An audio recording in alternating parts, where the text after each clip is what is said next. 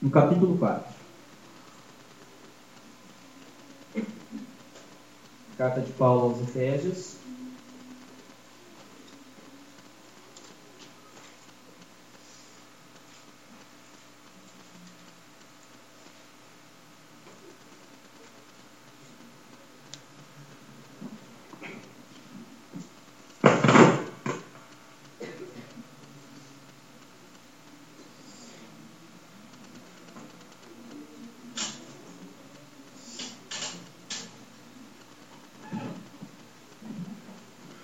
Efésios 4.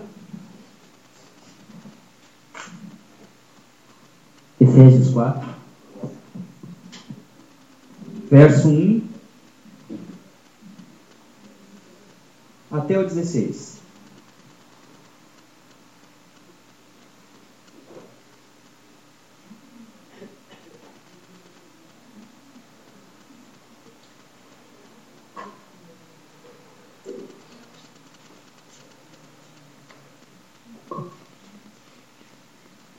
Rogo-vos, pois, eu, o prisioneiro do Senhor, andeis de modo digno da vossa vocação, a que fostes chamado, com toda a humildade e mansidão, com longa amenidade, suportando-vos uns aos outros em amor, esforçando-vos diligentemente por preservar a unidade do Espírito no vínculo da paz. Há somente um corpo e um Espírito, como também vós fostes chamados, numa só esperança da vossa vocação. Há um só Senhor, uma só fé, um só batismo, um só Deus e Pai de todos, o qual é sobre todos, age por meio de todos e está em todos. E a graça foi concedida a cada um de nós segundo a proporção do dom de Cristo. Por isso diz: quando ele subiu às alturas, levou cativo o cativeiro e concedeu dons aos homens. Ora, que quer dizer que subiu? Senão também que havia descido até as regiões inferiores da terra?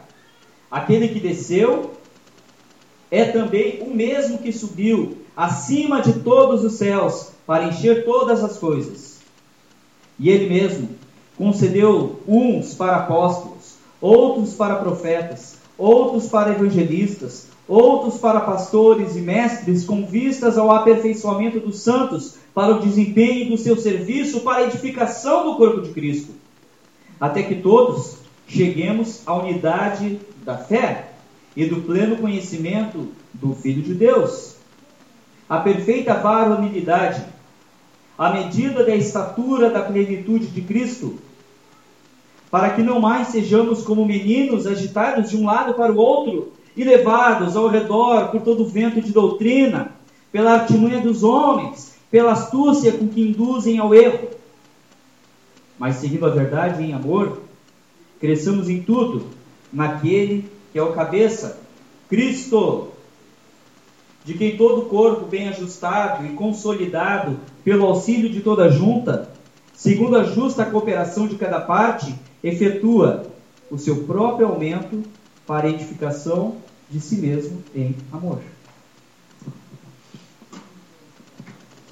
Vou trocar só o microfone.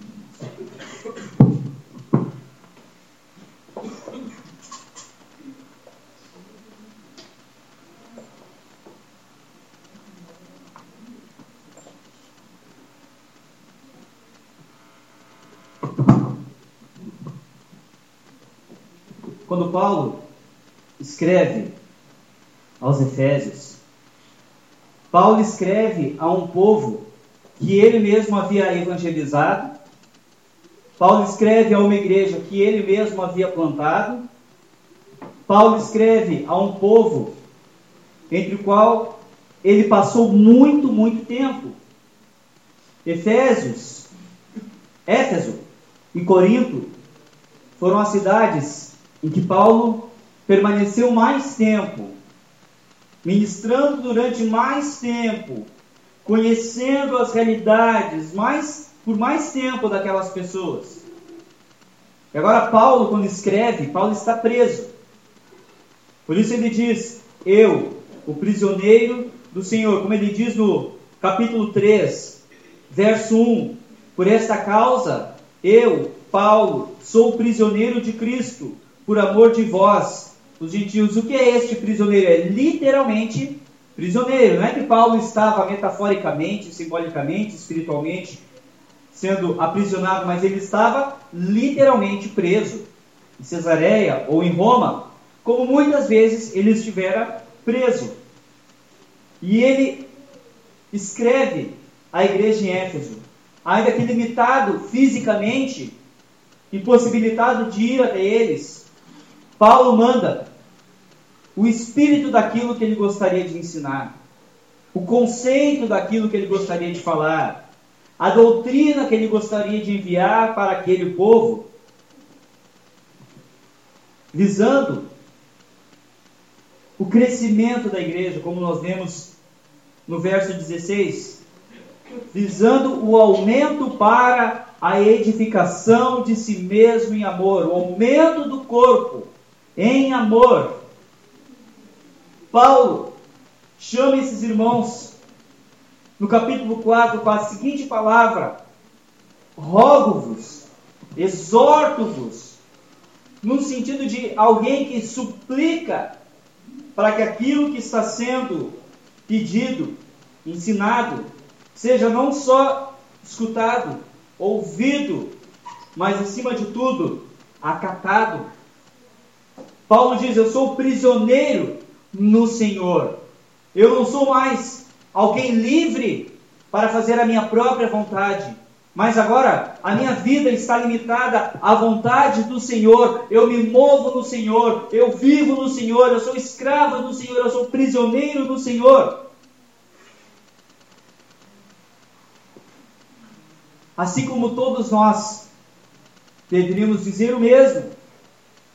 Em nossa vida, em nossa fé, em nossa conduta, porque todos nós temos um débito de gratidão indizível por tudo aquilo que nós recebemos. Nós temos um débito de gratidão porque fomos salvos, porque fomos remidos, porque fomos resgatados, porque fomos perdoados, porque Cristo morreu no nosso lugar. Nós temos um débito indizível, incomparável, que nunca poderá ser pago. Mas qual é a resposta que Paulo dá a esse débito? Não é um pagamento que se faz, mas é uma vida que se vive. Se vive como? De modo digno da vocação a que fostes chamados. Que andeis de modo digno da vocação a que fostes chamados. Qual é a vocação? A vocação do salvo a vocação do Filho de Deus, a vocação do crente, a vocação do cristão. Depois do capítulo 5, Paulo vai falar dos deveres dos maridos, da vocação das mulheres, da vocação dos filhos, da vocação dos servos e dos senhores. E todos nós temos uma grande vocação, a vocação de sermos cristãos, e a vocação de amarmos uns aos outros, de andarmos em amor, de andarmos em conformidade com a imagem de Cristo, como imitadores de Cristo, em unidade, não só com Deus, mas em unidade uns com os outros. Os próximos tópicos que Paulo vai mencionar dizem respeito, quase todos eles, a como viver em comunidade, a como viver com os irmãos, a como viver com a família da fé. Se não vejamos, verso 2: com toda mansidão e humildade e longanimidade, suportando-vos uns aos outros. Nós vamos perceber que a partir de Jesus nós temos um exemplo de humildade. Jesus disse que ele é manso e humilde de coração. Porém, a humildade no mundo antigo nunca foi considerada uma qualidade ou uma virtude. Hoje, quando nós convivemos com as pessoas, podemos falar sobre alguém elogiando, nossa, como fulano é humilde. E isso falamos em tom de elogio.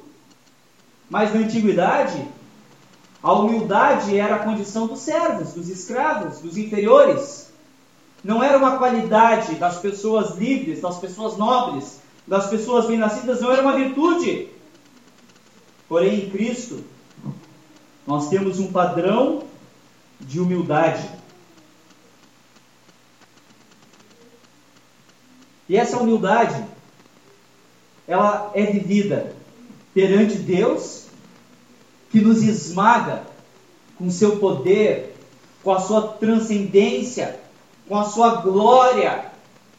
Quando nós tentamos discernir os mistérios de Deus, a grandiosidade de Deus, a infinidade e infinitude de Deus, quando nós tentamos pensar na Trindade, na eternidade, nós vemos como nossa mente é limitada.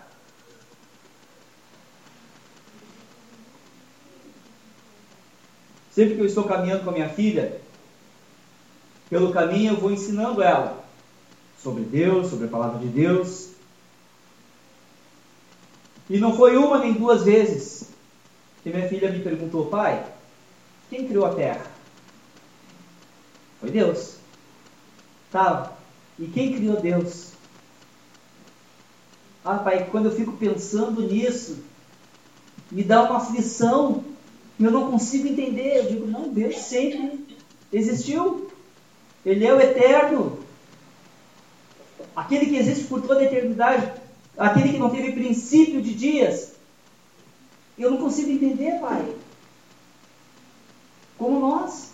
Só que nós não conseguimos confessar como uma criança de 9 anos, nós dizer, eu não consigo entender. Nós tentamos ainda achar a identidade do sexo dos anjos.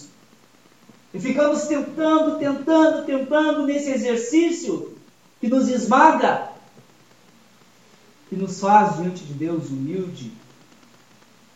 Como no salmo que foi lido no início, quando nós contemplamos a glória de Deus, a majestade de Deus, a beleza de Deus, a grandeza de Deus, quando nós olhamos a natureza, as coisas criadas, quando nós chegamos na beira da praia e olhamos aquele oceano de mar, e aquele céu lindo, nós percebemos que nós não somos nada. Mas além de sermos humildes perante Deus, a qualidade dos humildes deve ser dirigida ao próximo, ao irmão. A qualidade dos humildes deve ser vivida dentro do contexto de um serviço sacrificial uns aos outros. E Cristo nos deu o supremo exemplo, sendo humilde até a morte e morte de cruz.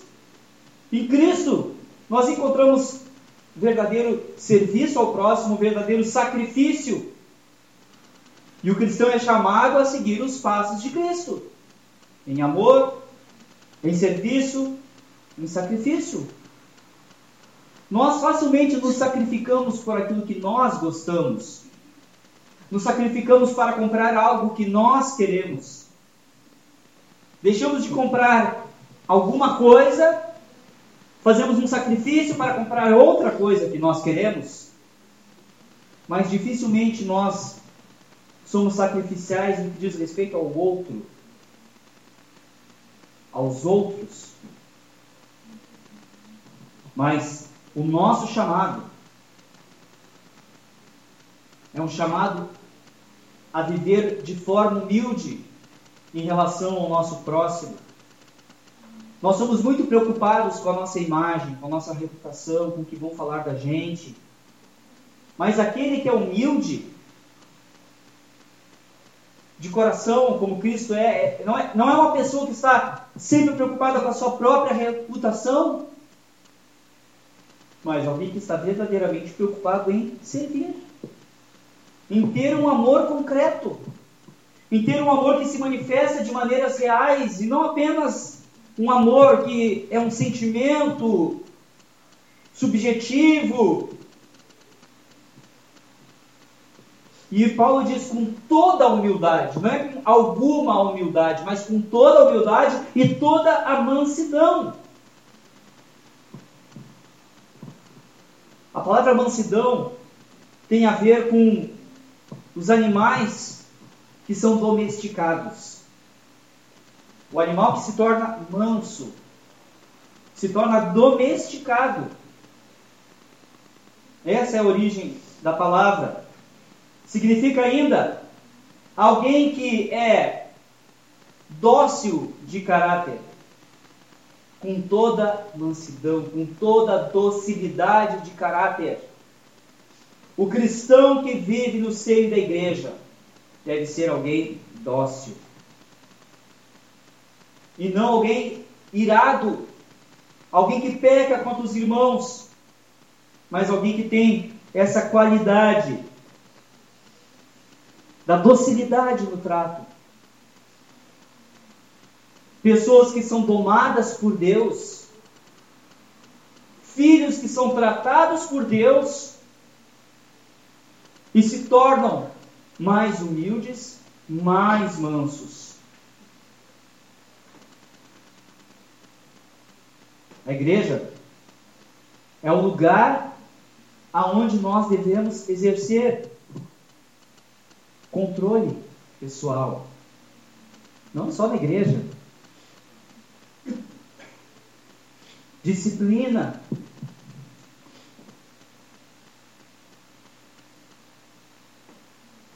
Essa atitude é uma atitude direcionada a seres humanos, tanto quanto direcionada à resposta que nós damos a Deus, nos tornando mansos perante Deus, mas nos tornando mansos diante do próximo. A Bíblia diz em Números que Moisés era o homem mais manso da terra. E Moisés habitava no meio de um povo de dura cerviz.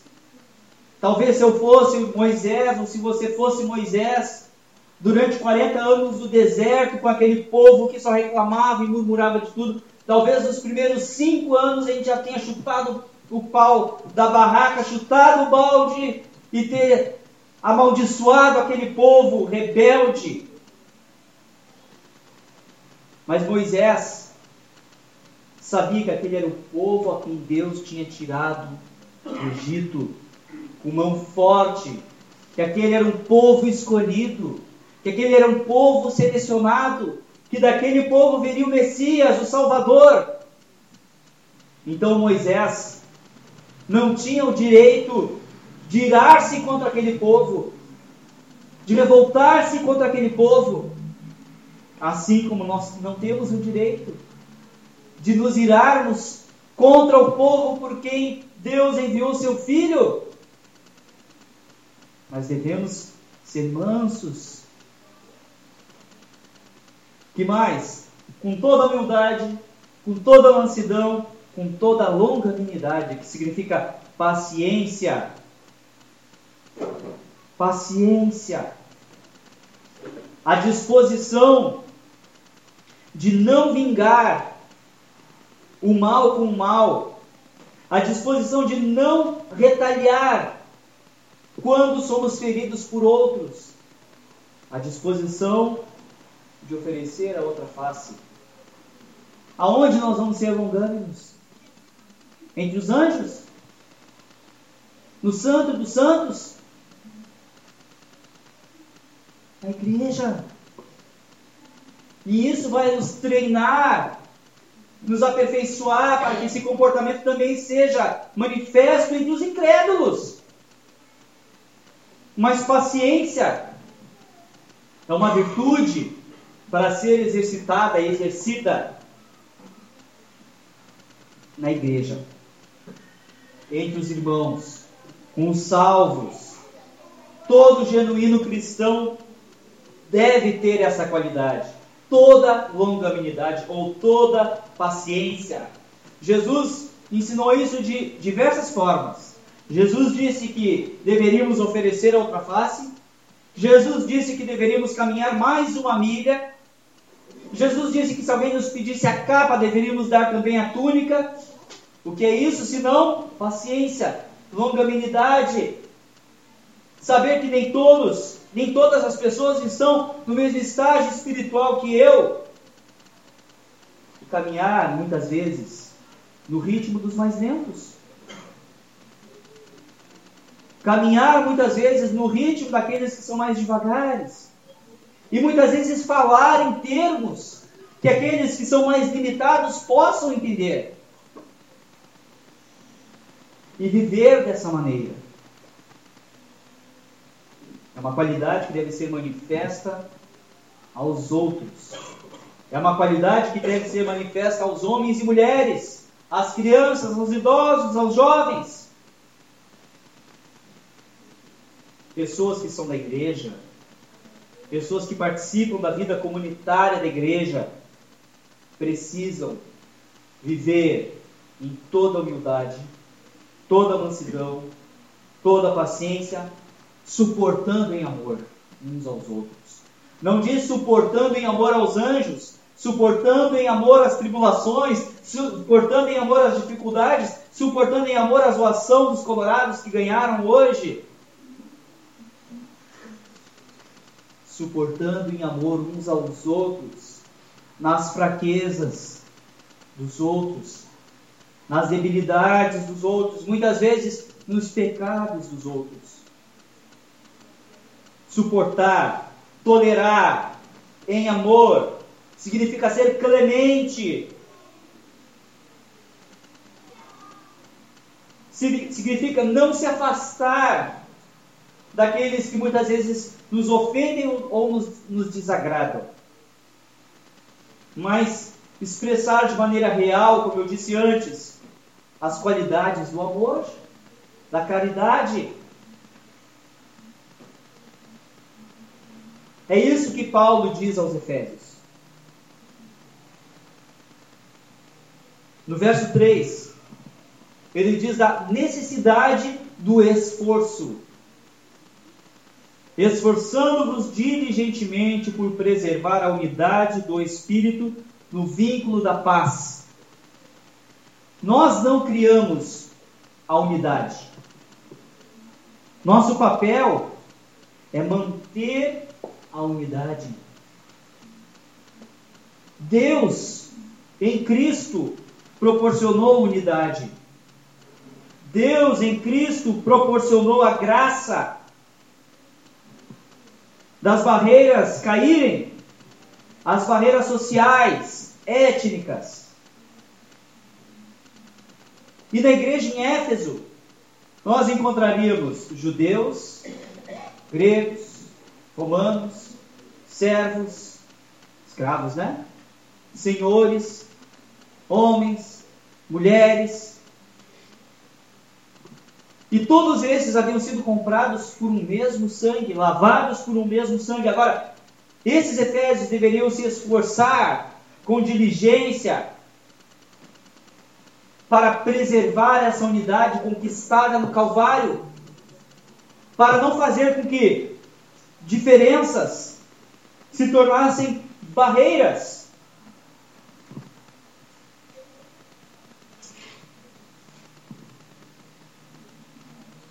para a glória de Deus.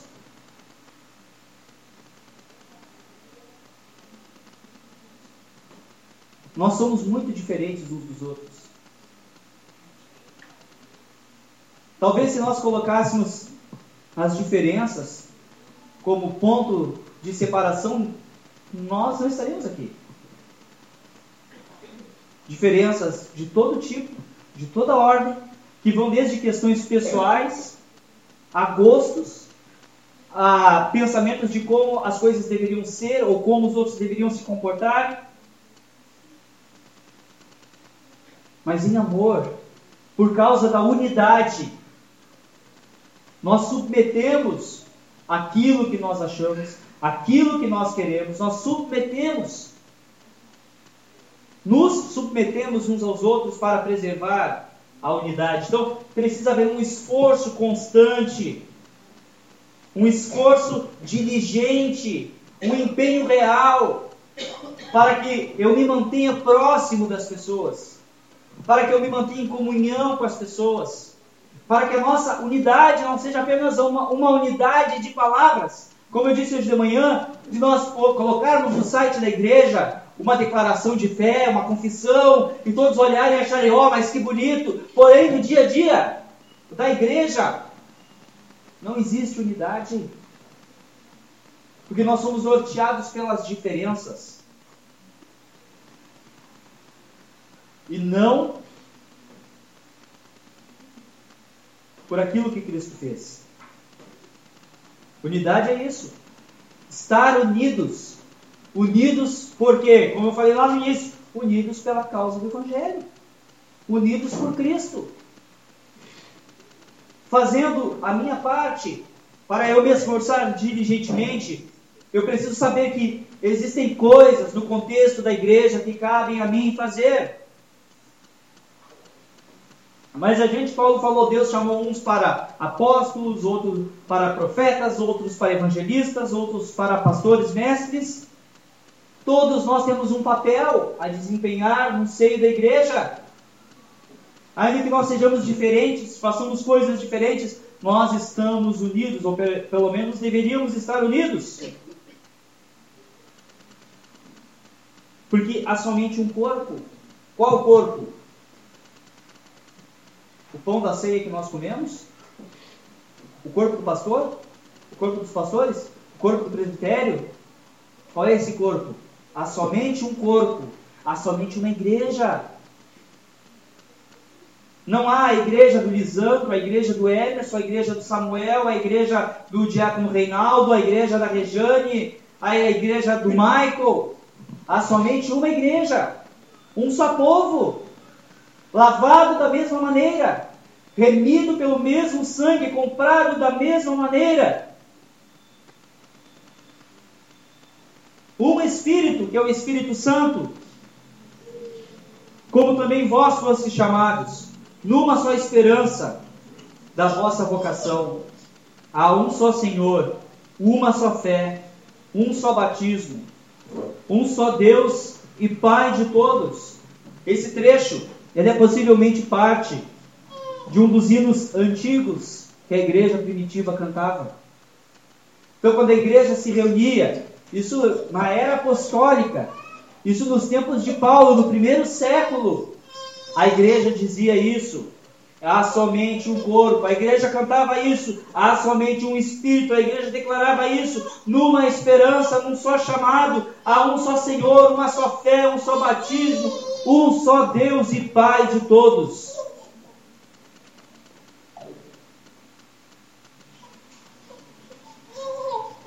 A presença de Deus no meio do seu povo transcende a nossa organização religiosa o que é uma igreja? Uma organização religiosa, uma associação religiosa. Porém, nós não nos baseamos no fato de sermos uma instituição religiosa, mas cremos que somos o lugar onde Deus verdadeiramente habita, o povo no qual Deus habita, o corpo no qual Deus está, Cristo está. um só Senhor. Paulo, quando escreve outra carta aos Coríntios, ele escreve contra a divisão que estava havendo na igreja. Porque uns diziam, eu sou de Paulo. Outros diziam, eu sou de Apolo. Outros diziam, eu sou de Pedro. E os mais espirituais diziam, eu sou de Cristo. E Paulo diz, acaso Paulo morreu na cruz? Apolo ou Pedro? Cristo é tudo em todos. Cristo é o ponto convergente. Cristo é o ponto central da igreja. A igreja em Éfeso tinha pessoas das mais diversas origens. Como aqui nós temos pessoas, pessoas que são de outros estados, de outras cidades, pessoas que têm uma cultura, uma vivência diferente, mas todos temos o mesmo alvo, a mesma vocação, a mesma esperança. Todos estamos indo para o mesmo lugar. Ele começou dizendo que andeis por modo digno da vossa vocação. Nessa caminhada, uns com os outros, nós que fomos chamados de pontos diferentes, de lugares diferentes, que saímos de cidades diferentes, como os Efésios, nós devemos andar em unidade, sabendo que a nossa esperança é a mesma, que o nosso Deus é o mesmo, que o nosso Senhor é o mesmo, que a nossa fé é a mesma, que o nosso batismo é o mesmo.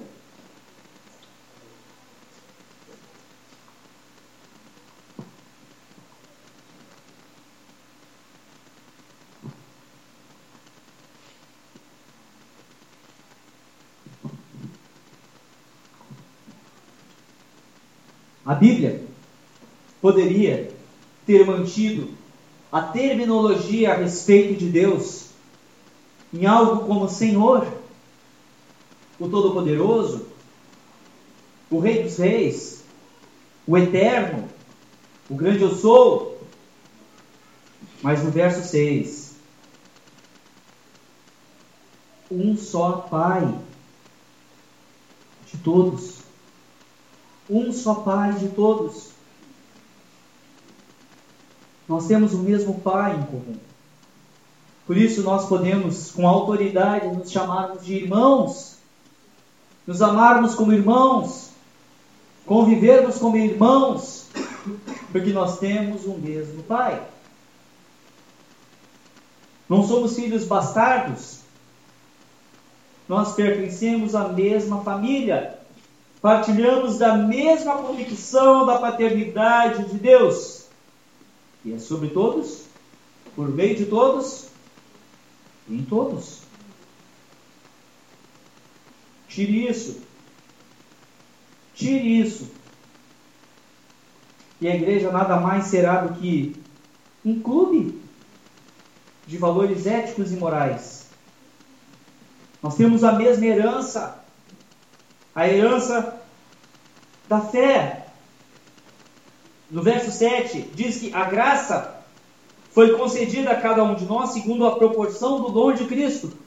O que Deus concedeu à igreja é conforme o dom de Cristo.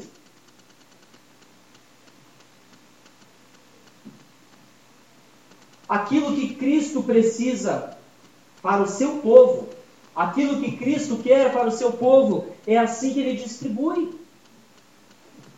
Por isso ele separa cada pessoa para exercer uma função diferente no corpo? Acaso o olho dirá para a boca ou para a orelha: Não preciso de ti? A orelha ou a mão dirá para o resto do corpo que não precisam deles? Ou a mão dirá porque eu não sou o pé, não sou do corpo? Acaso um de nós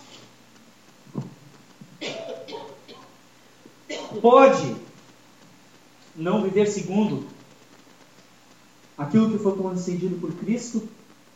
Não podemos. Não podemos. E por que que Cristo fez assim? Para que nós vivamos em constante dependência, não só de Deus, o Pai, mas também em dependência dos outros. Porque eu não tenho todos os dons. Eu não tenho a plenitude. Então, na igreja, por meio dos muitos dons, é que as necessidades dos demais são assistidas. E sem a assistência mútua, ninguém é perfeitamente alimentado, trabalhado na igreja. De modo que na igreja nós dependemos uns dos outros. Dependemos da oração, da palavra, do encorajamento, do dom, do ministério, do chamado. Todos nós dependemos uns dos outros. Por isso o Senhor concedeu dons à igreja, conforme Ele quis.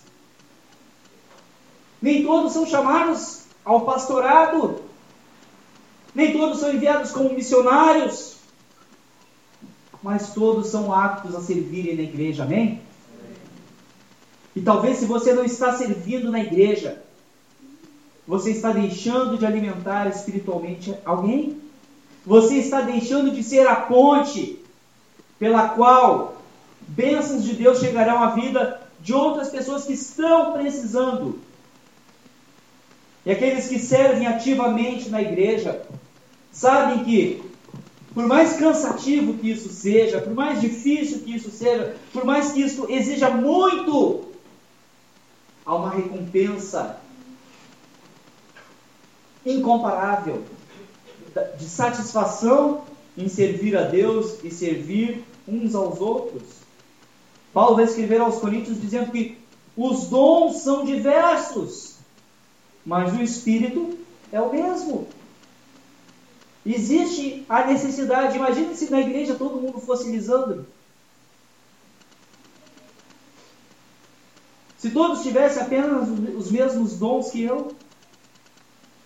Imagine se na igreja nós não tivéssemos os Fábios, os Reinaldos, as Rejanes, os Samuéis e assim por diante.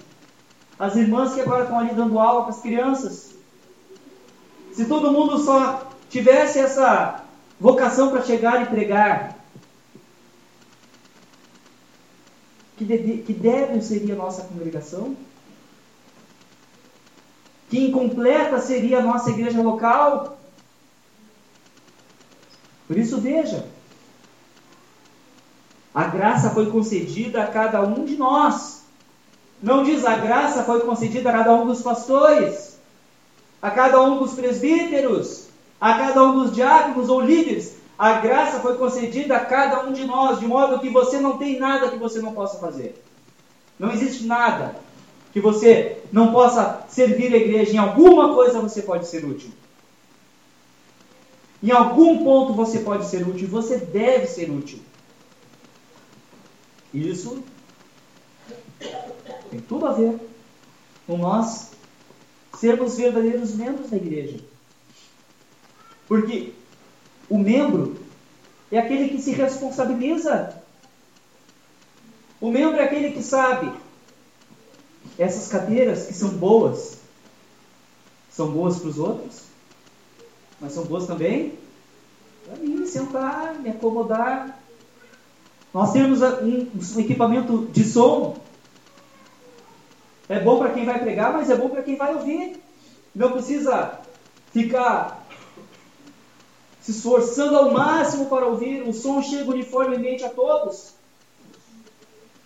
O banheiro que nós desfrutamos, o papel higiênico que nós utilizamos é um bem coletivo. Agora, isso nós compreendemos facilmente em relação às coisas terrenas e materiais. Nós nos sentimos bem porque a igreja está pintada, está bonita. Espiritualmente, nós também precisamos nos responsabilizar. Espiritualmente, nós também precisamos enxergar a igreja como um bem coletivo, como um verdadeiro corpo, aonde o fato de um sofrer causa sofrimento a todos. Aonde o fato de um estar alegre e feliz causa contentamento e alegria a todos. Verso 11, Paulo cita essa diversidade na forma dos ofícios. E Paulo aqui ele está exemplificando alguns ofícios, não todos. Em outros outras listas nós vamos encontrar outros ofícios, outros dons. Mas no verso 12 ele diz qual o propósito disso? Qual o propósito de existirem diversos ofícios? Dons diversos, qual o propósito? Com vistas ao aperfeiçoamento dos santos. Para que existem muitos dons na igreja? Com vistas ao aperfeiçoamento dos santos. Porque Deus distribui conforme a sua graça muitos dons à igreja? para trazer aperfeiçoamento à igreja. No verso 16 ele vai dizer o mesmo. O próprio corpo, por meio das juntas, vai proporcionar aumento, crescimento para a edificação de si mesmo em amor.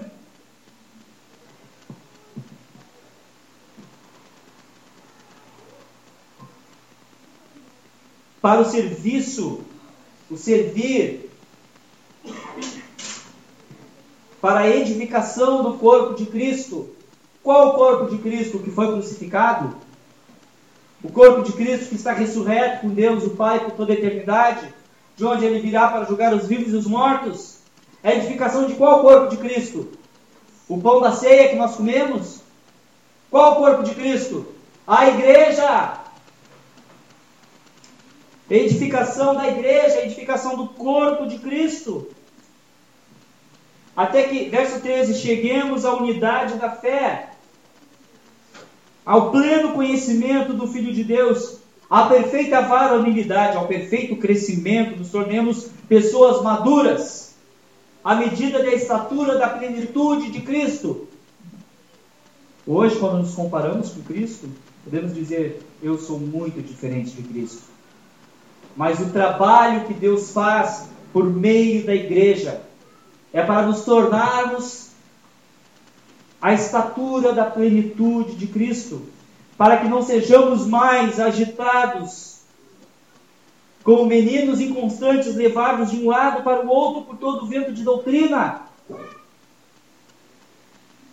A igreja, por meio dos seus diversos dons, diversos ofícios, diversos serviços, diversas pessoas servindo nas diversas esferas, faz com que esta seja fortalecida, esta tenha clareza, esta se apegue a essa doutrina e não seja levada de um lado para o outro.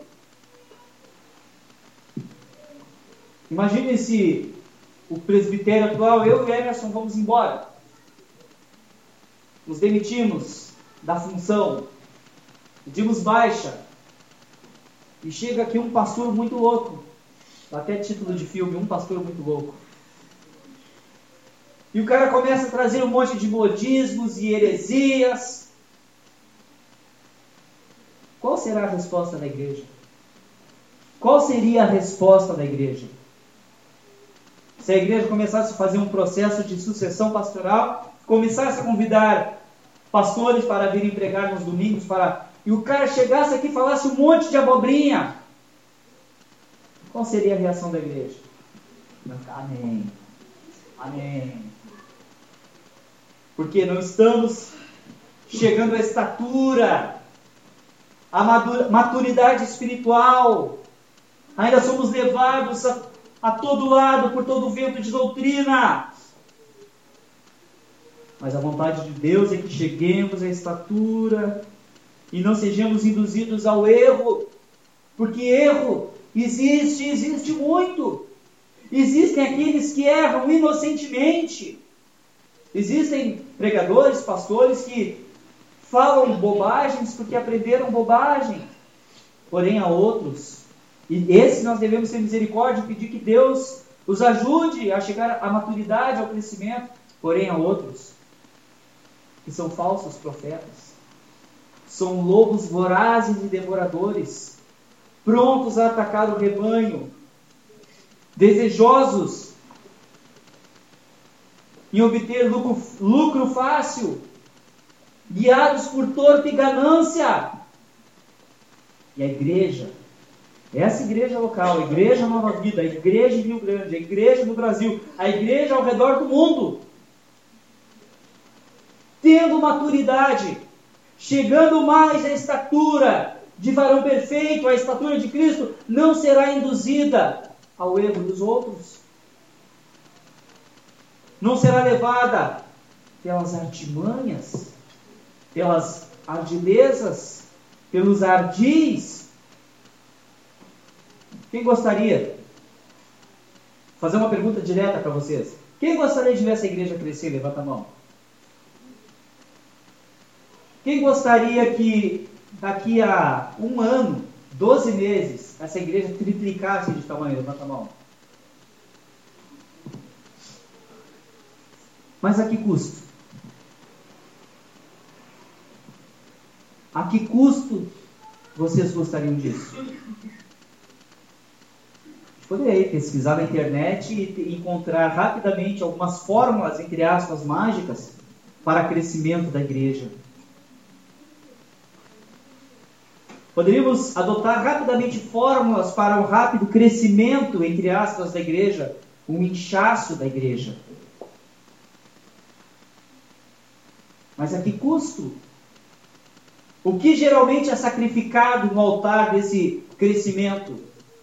O que geralmente é sacrificado é a doutrina, a sã doutrina. A mensagem genuína do Evangelho é sacrificada por uma mensagem light, por uma mensagem mais cômoda, por uma mensagem de autoajuda, por uma mensagem que agrada aos ouvidos de quem ouve, não uma mensagem que nos confronta, que nos chama ao arrependimento,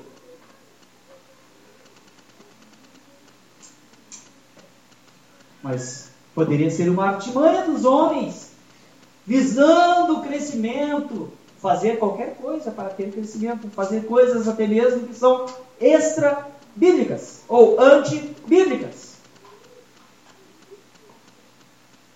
Eu tenho certeza que quando eu encerrar a minha carreira, completar a minha carreira, guardar a fé, diante do Senhor, eu poderia me apresentar com a consciência limpa. De que eu não negociei a qualquer custo o Evangelho. Porém, irmãos, queridos e amados, artimanhas e ardis que induzem o povo ao erro são constantemente trazidos para o seio da igreja. Muitas pessoas fazem isso de forma não por maldade, porque aprenderam assim, porque só conhecem esta realidade. Porém, muitos outros são, como eu disse antes, como lobos vorazes, prontos a devorar o rebanho. Mas seguindo a verdade em amor, cresçamos em tudo naquele que é o cabeça. Cresçamos de que maneira? Em Cristo, que é o cabeça do corpo. Nele cresçamos. Que Ele nos conceda a graça de crescermos numericamente. Amém? Ah, agora quem quer? De novo, amém? Levanta a mão de novo. Eu quero. Nós queremos. Se essa pregação, se essa igreja é boa para mim, é boa para minha família, é boa para os meus amigos, eu não tenho medo de dizer o seguinte para as pessoas que conhecem: você pode ir lá na igreja, porque lá ninguém vai extorquir o teu dinheiro, Lá ninguém vai te manipular, lá ninguém vai te enganar.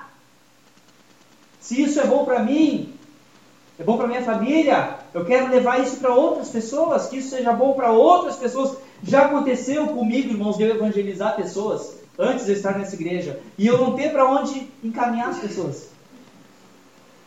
Porque a igreja que eu estava, ela era tão pouco saudável, por assim dizer, que a gente evangelizava as pessoas, tá, mas qual igreja que tu dizer? Não, só tem igreja presbiteriana, a gente vai na igreja presbiteriana.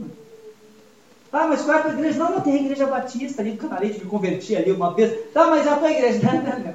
Vamos mudar de assunto, Deus é bom, aleluia, glória a Deus.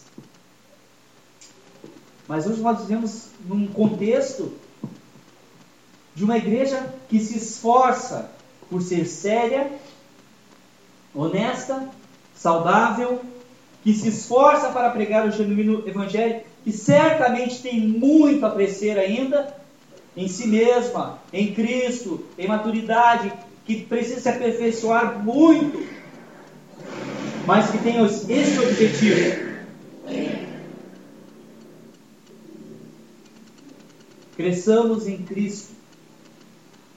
Cresçamos como corpo de Cristo Cresçamos como igreja local, nos aperfeiçoando, amadurecendo, para que esse crescimento se torne também numérico. para que nós possamos fazer mais coisas, atender mais pessoas, evangelizar mais pessoas, abrir mais igrejas em outras cidades, em outros bairros, atender outras pessoas. Não porque queremos ganhar dinheiro ou ficar famosos, mas porque queremos transmitir aquilo que de graça recebemos. Verso 16: De quem todo o corpo bem ajustado e consolidado, pelo auxílio de toda junta, segundo a cooperação de cada parte. A cooperação de cada parte, não é a cooperação do pastor, dos pastores, do diácono, dos diáconos, é uma cooperação que diz respeito a cada parte do corpo. Quem é o corpo de Cristo? Diz amém? Amém. amém. Se eu sou o corpo de Cristo, cada parte do corpo de Cristo precisa cooperar para o crescimento. Se o meu corpo começa a crescer e o pé não acompanha, eu fico aleijado. Se o meu corpo começa a crescer e o meu braço não acompanha, eu tenho 5 anos, começo a crescer, chego nos 18 e o meu braço não acompanha o crescimento, o que, que nós vamos ter ali? Uma deformidade. Um braço mirrado.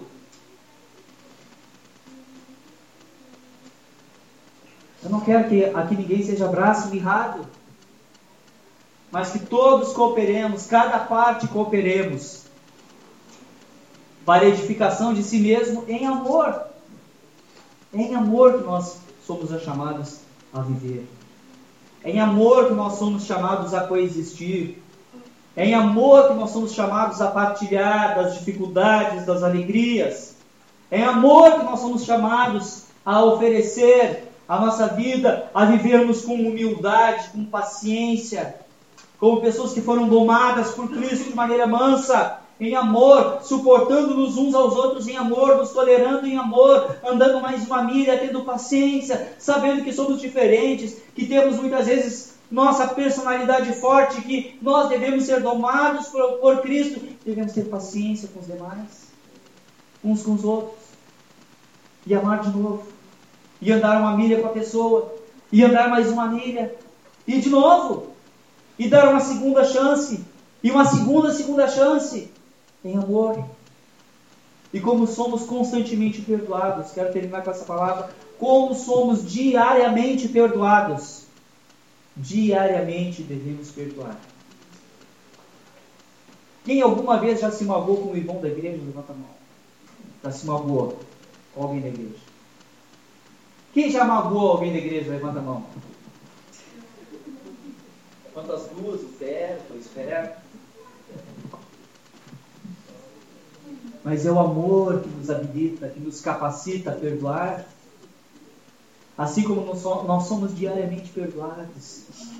Em Cristo nós diariamente podemos nos perdoar e vir de novo.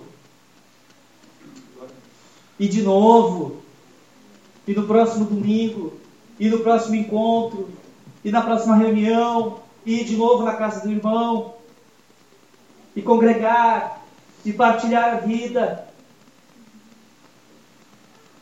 O amor exige de nós um constante perdão. Que Deus nos ajude. Que Deus tenha misericórdia de nós. Deus nos conceda graça. E nós temos uma verdadeira igreja que expressa o corpo de Cristo. Amém? Vamos orar? Vamos ficar em pé?